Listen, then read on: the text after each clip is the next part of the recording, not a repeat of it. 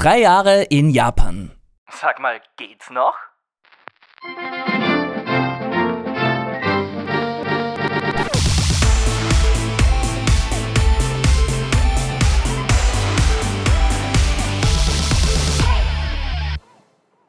Ich habe sie im Podcast eigentlich nie groß verkündet, aber ursprünglich hätte unser Japan-Abenteuer an dieser Stelle zu Ende sein sollen.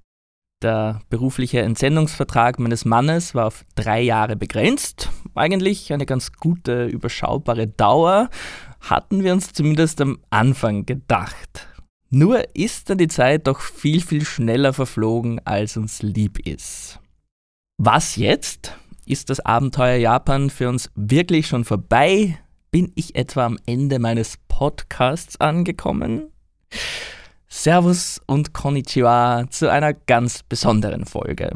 Ich bin Alex, immer noch euer Ösi in Kawasaki und ich möchte euch sehr herzlich zur mittlerweile 50. Ausgabe begrüßen. Heute möchte ich ein bisschen reflektieren über meine wunderbare Zeit in Japan, meine Zeit fern von der Heimat, über die guten und vielleicht auch weniger guten Seiten des Lebens als Expat und ich werde euch verraten, wie es jetzt weitergeht. Inwiefern es eine Zugabe geben wird und warum ich mich heute trotzdem bei euch verabschieden muss. Manche von euch folgen mir tatsächlich schon seit der ersten Folge. Vor genau drei Jahren sind mein Mann und ich nach Kawasaki gezogen und kurze Zeit später habe ich dann dieses Podcast-Projekt gestartet. Einen Plan hatte erstmal überhaupt gar keinen, glaube ich. Genauso wenig, wie ich eine Ahnung hatte, ob ich das tatsächlich 50 Folgen lang durchhalten würde. Und ob meine Erzählungen denn überhaupt irgendwen da draußen interessieren würden statt aktiv Werbung für den Podcast zu machen, hatte ich ja insgeheim die Hoffnung, dass sich Leute zu mir verirren, die zum Beispiel gerade ihre Japan-Reise planen. Dass ich euch da vielleicht ein paar nützliche Tipps mit auf den Weg geben und euch während der Reise Vorfreude begleiten könnte. Nur aus dem Reisen wurde dann halt nichts. Wie alle, die es versucht haben, wissen, die Grenzen Japans waren zweieinhalb Jahre lang für Touristen komplett dicht. Und auch jetzt sind wir immer noch weit entfernt von einer vollen Öffnung. Was ich sagen will ist, dass ihr, die ihr jetzt gerade zuhört, trotzdem irgendwie den Weg zu mir und diesem Podcast gefunden habt, weiß ich extrem zu schätzen. Dass sich manche von euch gerade zum 50. Mal einen meiner Monologe anhören, ist einfach Wahnsinn. Vielen, vielen Dank dafür. Das Medium Podcast ist ja doch ziemlich einseitig, wenn wir uns ehrlich sind. Da bedeutet es mir also schon immer sehr viel, wenn ich dann auch mal direktes Feedback von euch bekomme, wenn ich erfahren darf, wer ihr eigentlich seid und warum ihr denn nichts Besseres zu tun habt, als euch mein Gebrabbel reinzuziehen. Und da waren auch schon mal wirklich sehr, sehr persönliche Rückmeldungen von euch mit dabei. Geschichten, die mich echt berührt haben. Und es haben sich auch einige wirklich liebe Bekanntschaften daraus ergeben.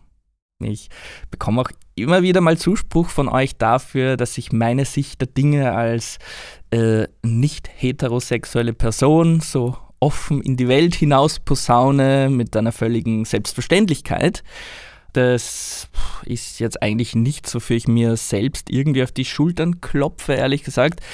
Ähm, aber ich weiß natürlich, woher das kommt und wie das gemeint ist. Und da bin ich auch froh, dass das bemerkt und wertgeschätzt wird. Ganz ehrlich, vielleicht ist dieses Podcast-Projekt ja genauso wie meine Musik auch eine Art Therapie für mich, in meiner gesamten Person sichtbar zu sein, sichtbar sein zu dürfen, zu können, ohne irgendjemanden um Erlaubnis zu fragen. Wie sehr habe ich mich in meiner Jugend nach queeren Vorbildern gesehnt? Also nicht, dass ich mich jetzt selbst als Vorbild sehe, um Gottes Willen, aber ich meine, ähm, einfach nicht heterosexuelle Personen zu haben, die einfach sichtbar sind und am zeigen, hey, sowas gibt es ja auch und das ist völlig okay und total alltäglich. Ich will, dass junge, queere Menschen in der Gewissheit aufwachsen, nicht allein zu sein. weil auch wenn manche pseudotoleranten Wutheteros auf Facebook das vielleicht meinen, ist das auch im Jahr 2022 leider immer noch nicht ganz so selbstverständlich.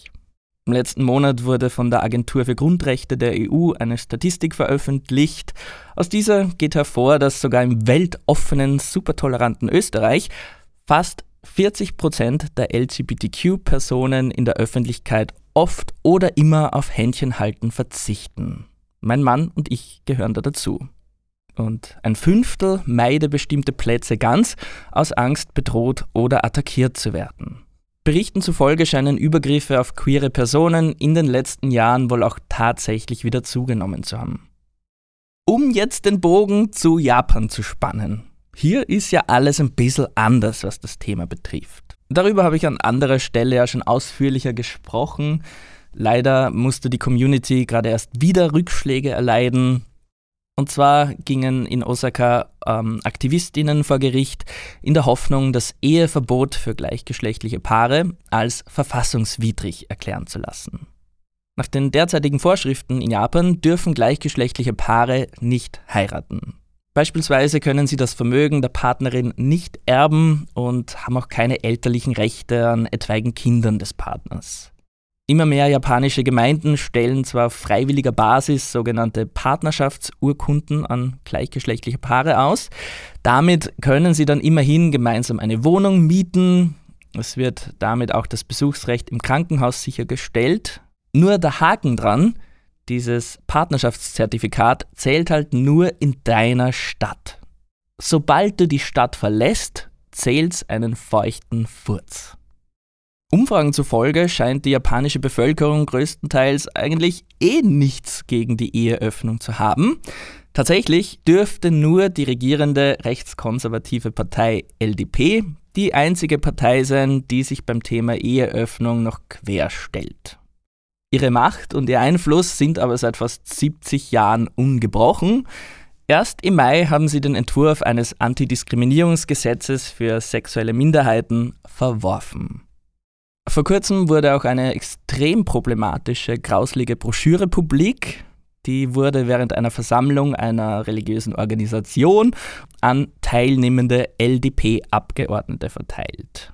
Da scheint sehr enge Verknüpfungen und teils erzkonservatives Gedankengut zu geben.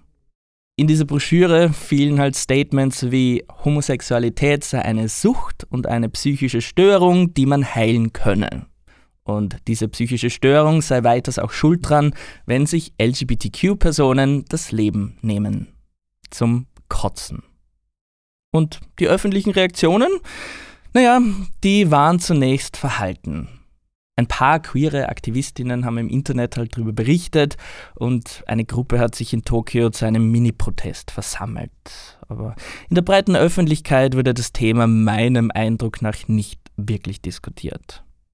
Erst jetzt, nach dem Attentat auf den ehemaligen Premierminister Abe, wird immer mehr über Verbindungen von gleich mehreren religiösen Gruppen oder Sekten zur Regierung berichtet. Das sind soweit auch keine Verschwörungstheorien, sondern diese Verbindungen gelten als bestätigt. Es klingt unfassbar wild, aber, aber diese Sekten scheinen hier halt seit geraumer Zeit einiges an Lobbying zu betreiben, was Gesetze betrifft. Ich bin sehr gespannt, was es da in nächster Zeit noch so an Enthüllungen geben wird. Vor ungefähr zwei Wochen wurde auch ein neues Oberhaus gewählt und die regierende Partei LDP wurde abermals Hochhaus bestätigt und bekräftigt. Bei einer Wahlbeteiligung von 52 Prozent. Interessant, während man beim Eherecht streng auf die Verfassung pocht, will man sie an anderen Stellen, konkret beim Friedensversprechen, sehr wohl ändern. Vielleicht habt ihr das ja kürzlich in den Nachrichten mitbekommen.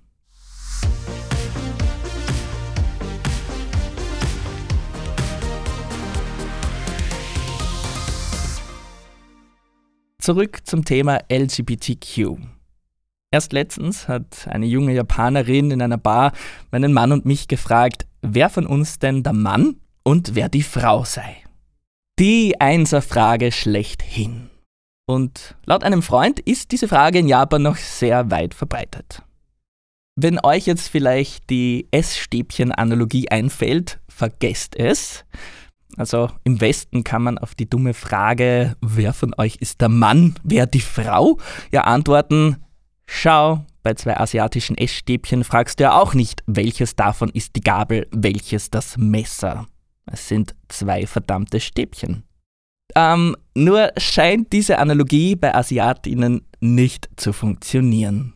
Glaubt mir, ich habe das schon mehrmals versucht und bin kläglich gescheitert. Naja, und jetzt eben die junge Frau in der Bar. Ich kannte diese Person fünf Minuten zuvor nicht einmal.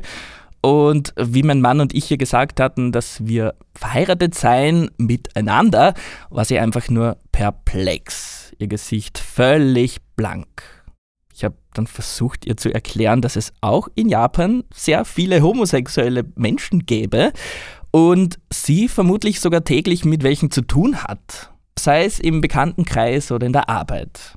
Ich habe gemerkt, wie ihr Gehirn einfach gerattert und gerattert hat, bis es irgendwann im Microsoft Bluescreen hängen geblieben ist. Ihr müsst wissen, LGBTQ-Personen sind in Japan mehr oder weniger unsichtbar.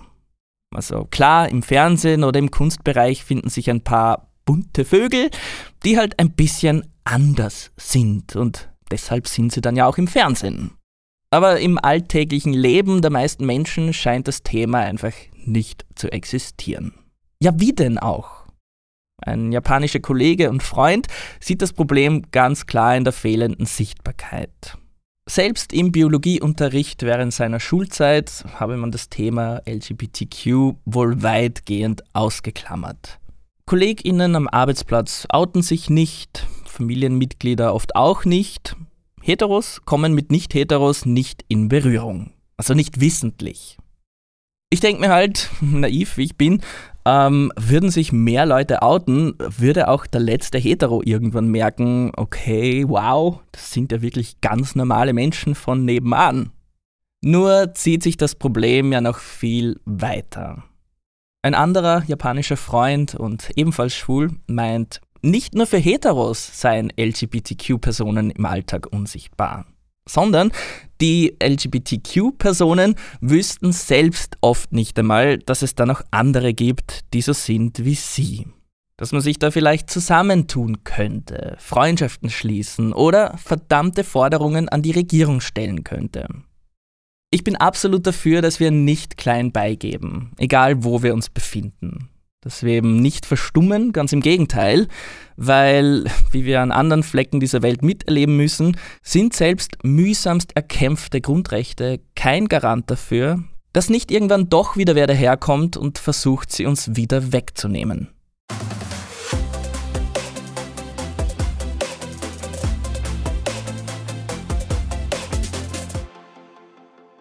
Drei Jahre Japan, 50 Folgen Podcast ähm, hättet ihr mir das vor vier Jahren prophezeit, hätte ich euch wahrscheinlich für verrückt erklärt. Für vollkommen übergeschnappt. Mein Leben hat damals noch sehr anders ausgesehen. Ähm, mein Mann und ich haben in Wien gelebt, gearbeitet, gelegentlich geurlaubt, so wie man das halt macht. Alles wunderbar, aber doch irgendwo auch in geregelten Bahnen, was ja jetzt per se nichts Schlechtes sein muss. Aber dass wir dann plötzlich unsere sieben Sachen packen und ans andere Ende der Welt ziehen, war in diesen geregelten Bahnen halt so gar nicht vorgesehen. Das war für mich, für uns, ein Sprung ins Ungewisse, von dem ich zuvor nie geglaubt hätte, dass ich ihn äh, so mir nichts, dir nichts machen könnte. Die Folge 16 zum ersten Jahr in Japan hatte den Untertitel Umzug in die Realität. Nach den ersten sechs Monaten würde ich schätzen, legt man ja so ein bisschen die rosarote Brille ab. Die Jahre zuvor hatten wir uns zu richtigen Japan-Fans entwickelt. Wir haben ständig japanisch gekocht und sind vielen YouTubern auf ihren Abenteuern gefolgt, haben Dokumentationen geschaut und wehe, jemand hat irgendwas Negatives über Japan gesagt. Oh, oh das ging gar nicht. Naja, und auf einmal lebt man hier ist anfangs total geflasht, ja, aber irgendwann beginnt man dann doch zu spüren, dass es sich eben nicht um einen ausgedehnten Urlaub handelt, sondern um den Lebensalltag. Und dieser Alltag hat sich für uns zwar völlig auf den Kopf gestellt, ohne Zweifel, aber trotzdem haben wir relativ schnell neue Routinen entwickelt, was ich rückblickend betrachtet immer noch sehr erstaunlich finde. Und da bin ich schon auch ein bisschen stolz auf mich bzw. uns. Pandemiebedingt hat Japan ja relativ lang sogar Geschäftsleute ausgesperrt, die die japanische Wirtschaft eigentlich bitter nötig hätte. Mein Mann und ich gehörten also für lange Zeit zur letzten Generation an Expats, wenn man so will. Zum Glück sind diesbezüglich die Grenzen seit dem Frühling aber wieder offen und nach und nach trudeln hier Neuankömmlinge ein, auch im internationalen Unternehmen meines Mannes. Und ich finde es da ja recht schön, durch sie so ein bisschen wieder diesen Anfangszauber mitzuerleben. Mich auch selbst daran zurückerinnern, wie das bei uns so war, die Aufregung und das Ungewisse. Aber nicht nur kommen neue Expats nach Japan, die Kehrseite dieses ständigen Kommen und Gehens ist halt eben das Gehen. Also, dass allein dieses Jahr schon sieben unserer Freunde weggezogen sind. Man muss also auch immer dahinter sein, dass einem der Bekanntenkreis nicht plötzlich abhanden kommt. In der Einjahresjubiläumsfolge habe ich auch gesagt, dass wir das Leben hier mehr und bewusster genießen würden. Eben auch vor dem Hintergrund, dass unser Japan-Abenteuer halt ein Ablaufdatum hat. Das stimmt. Gerade in den ersten zwei Jahren waren wir echt regelmäßig auf Ausflügen und haben die unterschiedlichsten Regionen des Landes erkundet. Ihr wart größtenteils ja eh mit dabei. Mittlerweile würde ich unser Leben hier ja wieder als etwas ruhiger beschreiben, irgendwie als einen Balanceakt zwischen Alltagsroutinen und Entdeckungslust. Allerdings, jetzt wo das Ende dieses Abenteuers leider doch immer näher rückt, wird die FOMO plötzlich wieder real.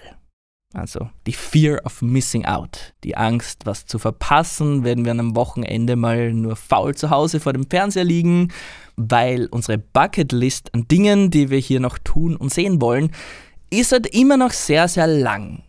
Darauf komme ich dann zum Schluss nochmal zu sprechen.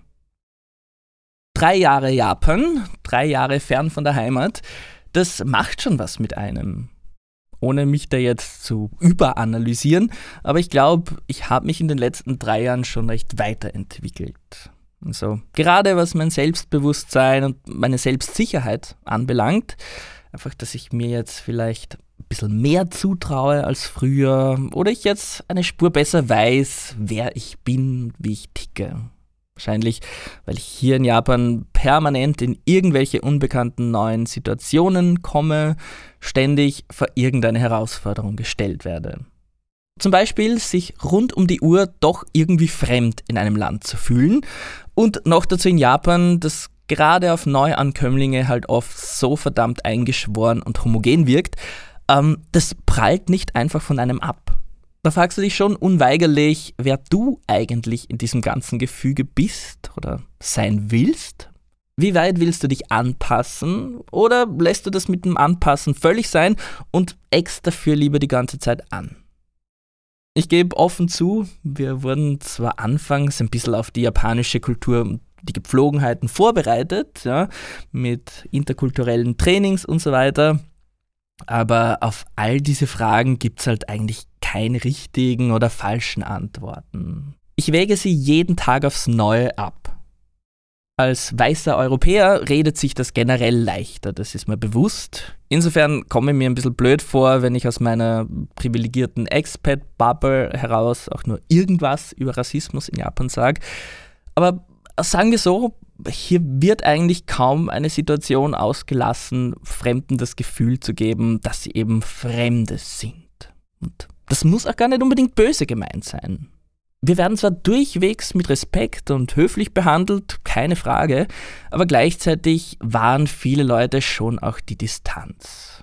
Natürlich ist das alles nur meine persönliche, ganz subjektive Wahrnehmung. Jemand anderes mag das völlig anders sehen. Vor allem, wenn ihr als Touristen herumreist, werdet ihr hauptsächlich Positives wahrnehmen. Also bitte nur keine Sorge. Und klar ist das jetzt vielleicht auch ein Henne-Ei-Problem. Wären die Leute aufgeschlossener mir gegenüber, wenn ich denn fließend Japanisch könnte? Einige bestimmt. Auch scheint es da deutliche regionale Unterschiede zu geben. Die Leute in Tokio beispielsweise gelten generell als eher distanzierter und kühler. Das ist nichts Neues. Immerhin leben im Großraum Tokio an die 40 Millionen Menschen. Da lebt man einfach die Anonymität. Das, was man an physischem Abstand aus Platzmangel nicht hat, will man dann vielleicht mit psychischem Abstand wettmachen oder so. Also das wäre zumindest meine Theorie. Gerade um Osaka herum, sagt man, seien die Leute viel aufgeschlossener und lockerer, auch mein Mann und ich erleben es auf unseren Reisen außerhalb von Tokio immer wieder, dass uns die Einheimischen ansprechen, ein paar Worte mit uns plaudern wollen und das kommt dann immer recht unverhofft, aber ist irgendwie auch ganz schön. Letztens ist uns auf dem Weg nach Tokio dann aber doch etwas Ungewöhnliches passiert. Ähm, mein Mann und ich waren während der Rush Hour auf dem Weg nach Shinjuku zum Hotpot-Essen mit Freunden und kaum hatten wir uns in einen der überfüllten Züge gequetscht, hat uns ein älterer Japaner gesehen und meinte ganz überschwänglich, Welcome to Japan. Ähm, okay. Äh, viele Jahre U-Bahn in Wien haben mich gelehrt, wenn dich im Zug jemand anspricht, ist die Wahrscheinlichkeit hoch, dass es sich um einen äh, Verrückten handelt. Nur war dieser Rush-Hour-Zug nach Tokio halt so voll, dass wir nirgendwo hätten äh, hin ausweichen können. Ja, und dieser ja, ältere Japaner hat dann halt das Gespräch mit uns gesucht. Wo wir denn herkommen, hat er uns in einfachem Englisch gefragt. Aus Österreich habe ich dann auf Japanisch geantwortet. Und dann hat er aus seinem Rucksack eine Art Kinderbuch herausgeholt, voll mit Länderflaggen. Zu jedem Land waren da zwei Grußformeln in der jeweiligen Sprache angeführt, samt Lautschrift. Und der Mann hat sich dann halt sichtlich gefreut, uns die zwei deutschen Sätze aufzusagen um uns damit in Japan willkommen zu heißen. Sehr, sehr schrullig, jetzt auch nicht ganz unverrückt, aber eh nett.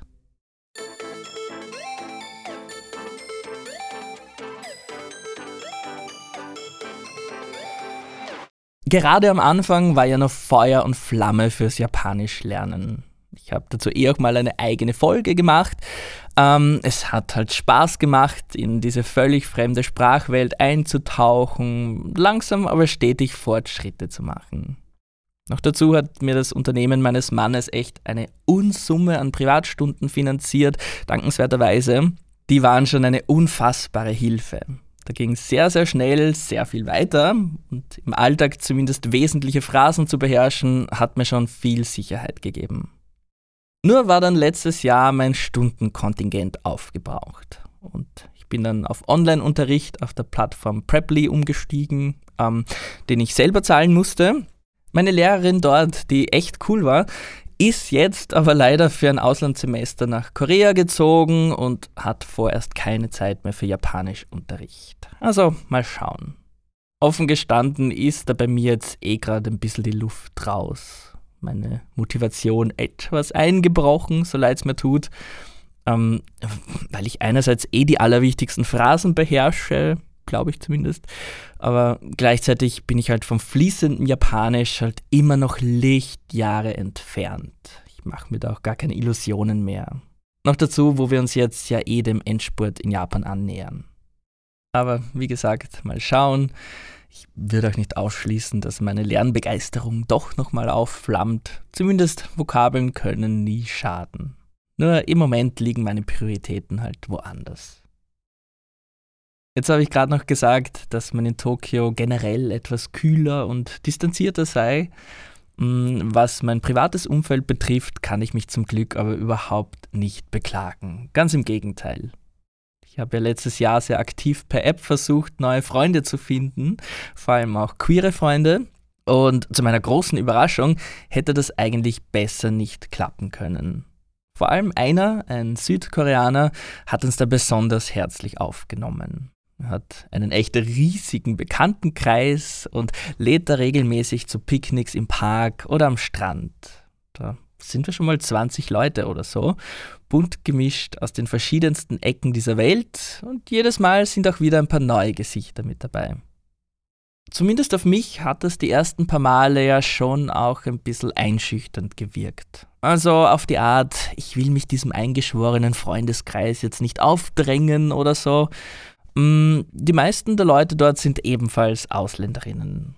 Wir sind alle weit von unseren Heimatländern entfernt und eigentlich darauf angewiesen, neue Kontakte zu knüpfen.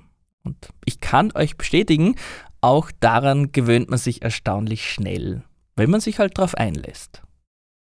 Und gerade diese Gruppe, die wir da angedockt haben, ist relativ queer.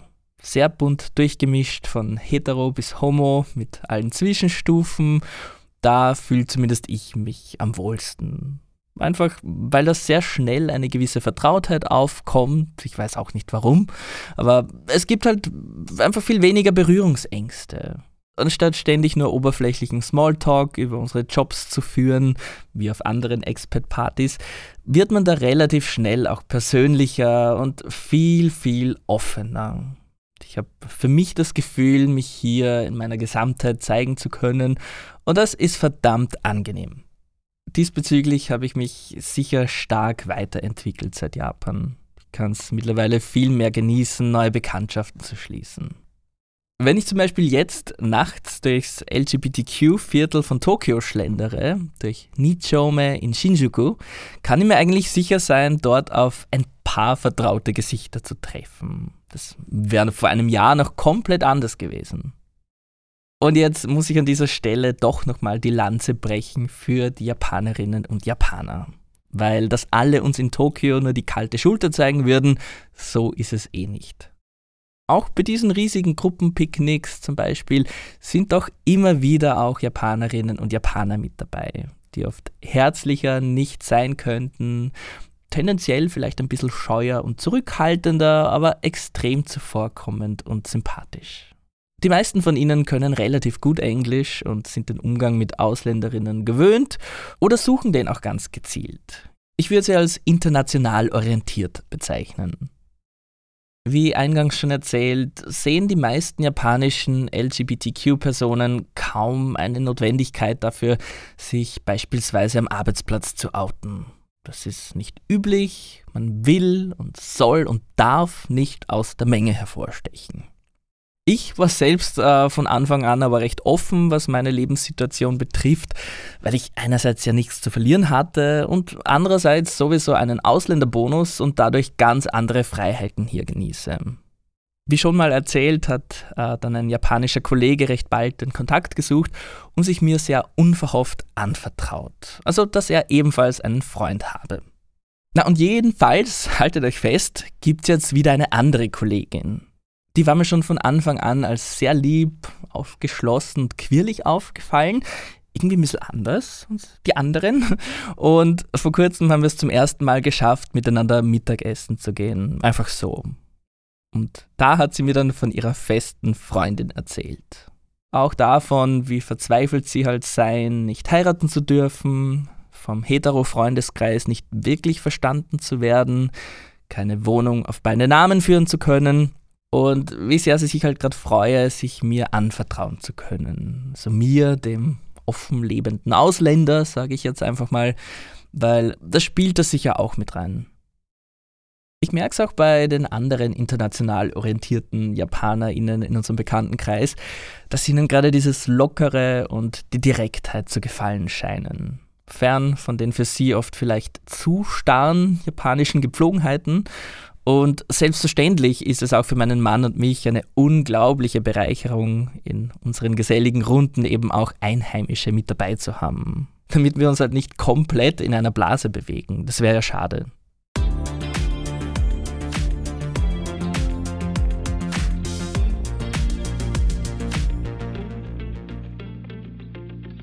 Wie ist meine aktuelle Gefühlslage? Wenn ich daran denke, dass ursprünglich jetzt und hier meine Zeit in Japan zu Ende gegangen wäre, wird mir ganz dings. Da werde ich ganz melancholisch. Die letzten drei Jahre waren ein wilder Ritt, vollgestopft mit neuen, spannenden, wunderschönen Erlebnissen.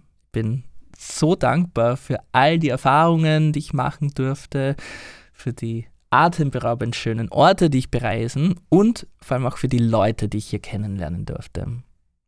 Klar, ich bin auf jeden Fall mit einer rosaroten Brille nach Japan gekommen, wie gesagt. Ähm, das ist ja auch ganz normal, glaube ich. Man genießt all die schönen, aufregenden Dinge und verdrängt vielleicht so ein bisschen die weniger angenehmen Seiten. Gerade als Japan-Fan im Ausland will man ja nie so gern hören, dass auch Japan nicht perfekt ist. What? Dass es auch hier so einige gesellschaftliche Probleme gibt, über die man nur allzu gern den Mantel des Schweigens legt. Und dann gibt es natürlich auch noch eine ganze Reihe an kulturellen Phänomenen, mit denen man als Westler erst einmal klarkommen muss wenn man dann hier halt nicht nur urlaubt, sondern über Jahre seinen Alltag verbringt, ist, glaube ich, ganz normal, dass nach und nach auch die weniger schönen Punkte präsenter und spürbarer werden.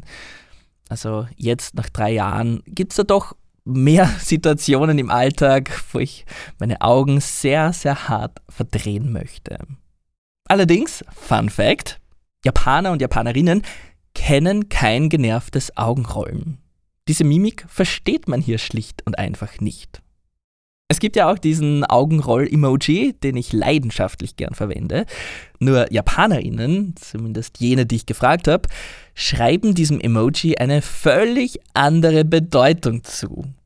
Die Antworten, die ich da bekommen habe, reichen von man sei müde oder verwirrt bis hin zu man sei am Warten, überrascht oder kurz vor dem Sterben. Kein Witz. Naja, ich meinte jedenfalls das genervte Augenrollen. Und nein, das soll jetzt zu keinem Jammer-Podcast ausarten. Ich weiß ja eh, wie furchtbar anstrengend und unsexy es ist, anderen Leuten beim Meckern zuzuhören. Aber für mich sind es halt die oft unlogischen Regeln, die mich da etwas ähm, irritieren. Regeln, die einfach nur der Regel wegen existieren zu scheinen. In Folge 36, genervt in Japan, habe ich mich dazu eher schon ausgelassen. Hier aber noch ein ganz aktuelles Beispiel, das auch für Japan-BesucherInnen nicht ganz unrelevant sein könnte. Wir hatten dieses Jahr eine eigenartig kurze Regenzeit, gefolgt von Hitzerekorden um die 40 Grad im Juni. Dank hoher Luftfeuchtigkeit sind das dann gefühlte Temperaturen um die 44 Grad. Und dann durchlebte Japan auch gerade die stärkste Hitzewelle seit Beginn der Aufzeichnungen. Sommerliche Freizeitaktivitäten, die im Freien stattfinden, gibt es generell kaum. Eigentlich rennt man nur von der einen Klimaanlage zur nächsten. Das fehlt mir schon sehr. In Österreich grillt man da vielleicht mit Freunden, genießt laue Abende im Gastgarten eines Restaurants oder man geht baden. Wonach ich mich mittlerweile wirklich sehne, sind da Pools und Liegestühle. Bequem auf der Liege ein Buch lesen, hin und wieder im Pool abkühlen, ähm, vor mich hindösen. Ein Traum.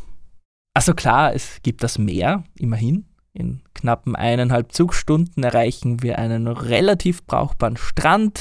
Grundsätzlich eh wunderbar, ich liebe das Meer.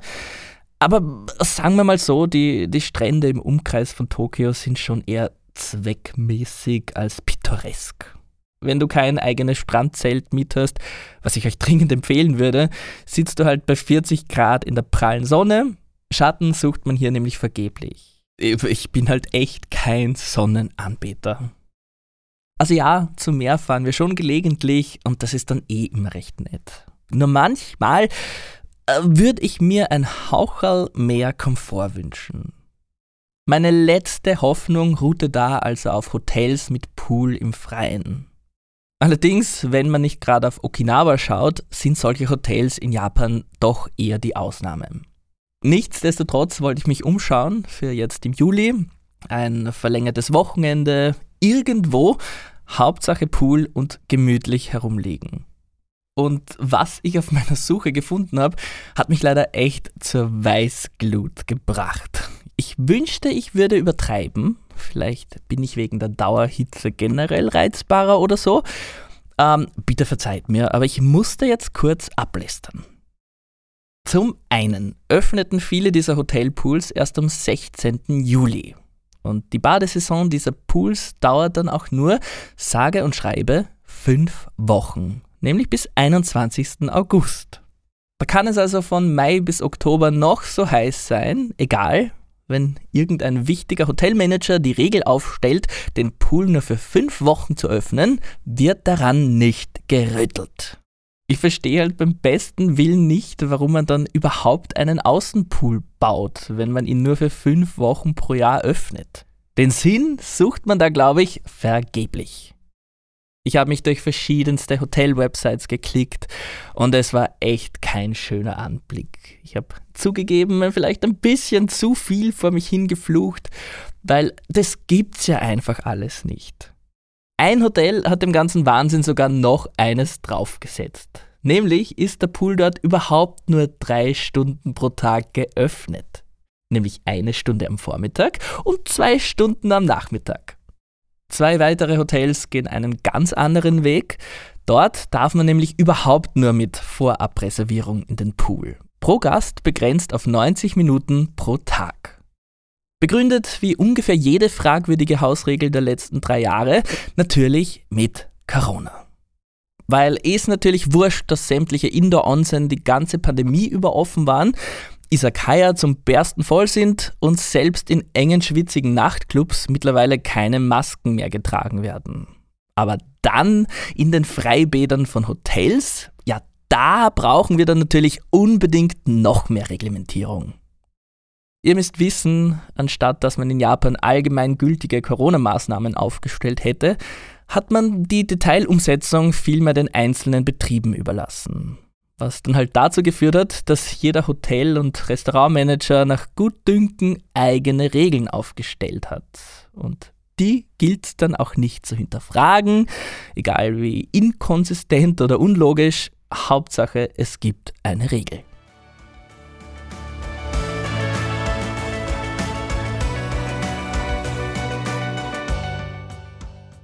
Einem Hotel habe ich dann sogar im Kundenchat geschrieben und nachgefragt.